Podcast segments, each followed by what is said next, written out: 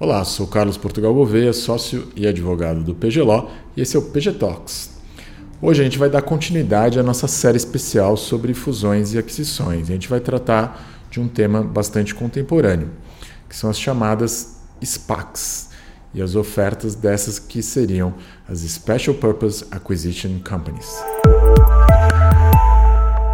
Em 14 de julho de 2022 foi lançado o chamado Marco Regulatório das Ofertas Públicas pela Comissão de Valores Mobiliários. Um dos aspectos mais interessantes desse novo marco regulatório foi justamente a resolução 160 da CVM, que acabou regulando as SPACs. E hoje a gente vai tentar entender melhor o que são justamente esse tipo de veículo e por que que eventualmente existe algum tipo de problema na sua operação e talvez o que é mais importante dentro da nossa série, como que isso impacta o mercado de fusões e aquisições. Então, para começar, a Comissão de Valores Imobiliários é o órgão regulador brasileiro responsável por regular todos os agentes do nosso mercado de valores imobiliários.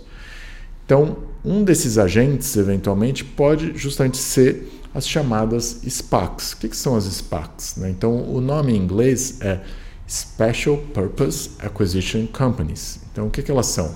Elas são companhias abertas que eram criadas sem ter um objeto de negócio específico. Isso é uma coisa que muitas pessoas podem achar estranho. Por quê? Porque quando você estuda direito societário na faculdade, uma das principais coisas que as pessoas vão dedicar uma parcela importante do curso para tentar explicar e entender é qual que é o objeto social das companhias. E o objeto social das companhias, no geral, é desenvolver uma atividade econômica específica. E se a gente pensar em companhias abertas, isso é relativamente relevante. Por quê? Porque para eu conseguir entender se um administrador está ou não cumprindo seus deveres fiduciários, a gente tem que saber qual que é a missão que ele tinha antes, ou seja, o que, que ele tinha que fazer é, quando ele assumiu esse cargo. Se você está falando de uma SPAC, eventualmente você não tem essa missão. Essa missão é adquirir outras companhias. E a questão toda fica sendo quais companhias, por qual preço, em qual mercado, com qual estratégia.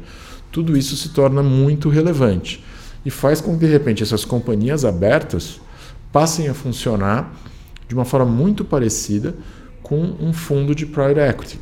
E agora a gente vai tentar entender quais são os benefícios disso, quais são as dificuldades como o regulador brasileiro tentou apresentar uma solução para esses problemas. Em alguns mercados estrangeiros já existe uma experiência bastante longa com as SPACs. Né? Então, na maior parte é, desses mercados, elas já existem há cerca de 20 anos. No caso brasileiro, não, é uma experiência nova que acabou de ser regulada. É, e uh, acaba tendo alguns resultados curiosos. Né? Um deles, que está presente na resolução 160, meio que uma nota de rodapé aqui, é o esforço do regulador em continuar usando a mesma sigla, né? Em inglês significa Special Purpose Acquisition Companies. E aí no Brasil eles traduziram como Sociedade de Propósito de Aquisição de Companhias. O que não faz tanto sentido porque ela não vai adquirir só companhias, né? pode adquirir sociedades limitadas, em tese, mas vale aí o esforço de manter pelo menos o, o, a mesma sigla para que as pessoas entendam do que, que o regulador está falando. Mas no caso brasileiro, é, realmente no, no momento inicial do debate, existe uma reação muito negativa a essas SPACs. Né? Muitas pessoas chamaram, por exemplo, as SPACs do IPO do cheque em branco, né? ou seja, você fazer uma oferta pública para uma companhia que você não sabe o que, que os administradores vão fazer com o dinheiro.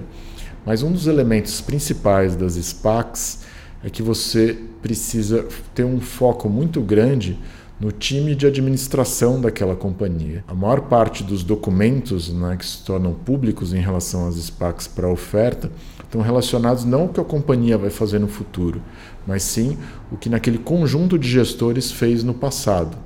Então, parte-se da ideia de que as boas experiências que eles tiveram no passado vão ser válidas em relação ao futuro. Então, aí é muito importante você ter sim uma transparência em relação a esse chamado track record dos administradores, porque basicamente as pessoas vão investir nessas pessoas partindo do pressuposto que se elas tiveram boas ideias no passado, se elas foram bem-sucedidas, isso eventualmente possa acontecer de novo.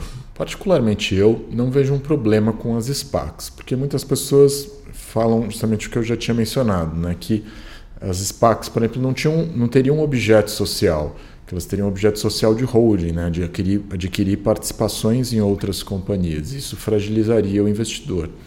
Mas a verdade é que, apesar de no Brasil as pessoas darem muito valor para esse conceito de objeto social das companhias, na maior parte das jurisdições estrangeiras esse conceito desapareceu. As companhias elas podem colocar como seu objeto social realizar qualquer tipo de atividade econômica que seja admitida pelo sistema legal, ou seja, qualquer coisa que não seja ilegal. Já existe essa ideia de que você teria nas companhias um cheque em branco para os administradores fazerem com ela o que eles eventualmente desejarem, ou seja, não é aí que existe efetivamente uma mudança.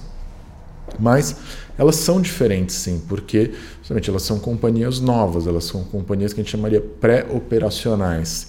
E aí, nesse sentido, elas efetivamente demandam uma regulação diferente. E aí, como é que o nosso regulador, como é que a CVM preferiu regular as SPACs? Então, de acordo com a resolução CVM 160, as ofertas dessas companhias, quando forem pré-operacionais, elas somente vão poder ser feitas para investidores qualificados. E aí a negociação né, dos valores imobiliários dessas companhias continuou sendo restrito é, por seis meses, aí depois da primeira operação realizada com a companhia, ou seja, depois da sua primeira aquisição. Então são restrições, né? Primeiro, somente investidores qualificados podem adquirir os valores imobiliários da companhia pré-operacional, e aí aqueles que adquirirem só vão poder negociar para investidores não qualificados seis meses depois dela ter é, deixado de ser pré-operacional, ou seja, depois dela ter feito a sua primeira aquisição. E aí a questão é se essa seria uma boa forma de regular as SPACs. Em princípio, eu diria que não. Por quê? Porque a gente já sabe, de acordo com a literatura estrangeira e internacional, e também a brasileira, de que o próprio conceito de investidor qualificado ele não é um conceito que consegue resolver muitos problemas regulatórios. Por quê? Porque mesmo o investidor qualificado, que é o que investe uma quantidade de recursos bastante significativo nos mercados de valores mobiliários, ele pode ser enganado. Né? Nada diz que ele não pode ser enganado. É, a questão toda é qual que é a atuação do regulador. Né? A meu ver, a CVM optou por uma resolução que eu chamaria passiva. Ela usa um conceito estático, que é o conceito de investidor qualificado, e ela acha que esse investidor que tem mais investimentos, ele vai ter mais experiência, ele vai ele próprio supervisionar melhor as SPACs.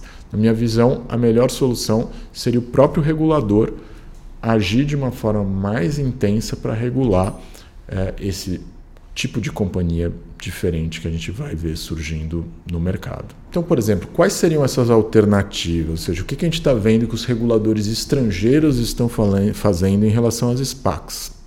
Então, uma das primeiras coisas que eles estão fazendo é exigindo uma maior transparência, ou seja, exigindo maior publicidade de todos os atos que estão envolvidos na operação da companhia.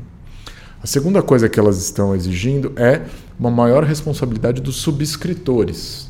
Porque aí sim você tem determinados agentes do mercado que, diferentemente dos investidores qualificados, vão ter um maior envolvimento com o processo. Ou seja, eles vão, por exemplo, se envolver de uma forma mais próxima do processo de due diligence da companhia para fazer a sua oferta inicial.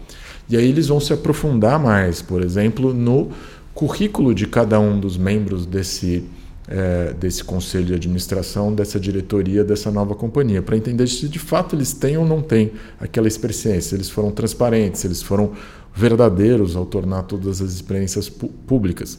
Não só as experiências bem-sucedidas, mas também as experiências mal-sucedidas. Vão se aprofundar sobre essas experiências para ver se elas realmente determinam que esses agentes têm um bom track record.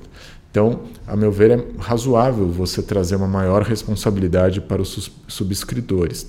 E, além disso, um outro caminho bastante interessante que é uma exigência de um período mínimo é, maior do que em outras ofertas, ofertas de disseminação das informações. Né? A gente vê isso funcionando em vários outros mercados, por exemplo, nos mercados de franquia, que você tem um tempo mínimo né, entre a, a, circular de oferta e você poder ter, eh, receber a circular de oferta e você assinar aquele contrato. Então, isso é adotado em outros vários é, mercados e poderia ser útil aqui para dar mais tempo para o investidor conhecer mais aquele time de negócio, conhecer mais aquela companhia e isso pode eventualmente trazer um melhor resultado. Então, são sugestões que ficam aí, podem servir de base para maiores estudos, talvez estudos feitos por vocês, e a gente espera que também o regulador considere essas sugestões e possa participar desse debate internacional que está indo exatamente nessa direção de um regulador mais ativo e não de uma opção é, por se basear na ação de um agente que a gente chamaria de mais passivo, que seriam os investidores qualificados. No próximo episódio, vamos discutir um caso bastante polêmico, que é o caso do Twitter contra o Elon Musk. E esse caso ele vai ser interessante porque ele vai dar base para a gente discutir vários temas que a gente discutiu ao longo da nossa série sobre fusões e aquisições. Então, por favor, para você não perder esse episódio, por favor, se inscreva no nosso feed para estar tá acompanhando não só esse episódio, mas também todos os outros do nosso podcast. Se você gostou do nosso podcast, de todas as nossas discussões, por favor, não deixe de nos seguir nas nossas redes sociais, no YouTube, no LinkedIn, no Instagram e no Facebook, e também nas nossas plataformas de áudio. E se você tem alguma sugestão de um tema, já que a gente está chegando no final dessa série, por favor, mande um e-mail para o info.pglo.com.br. A gente vai adorar receber a sua contribuição e nos vemos aqui no próximo episódio.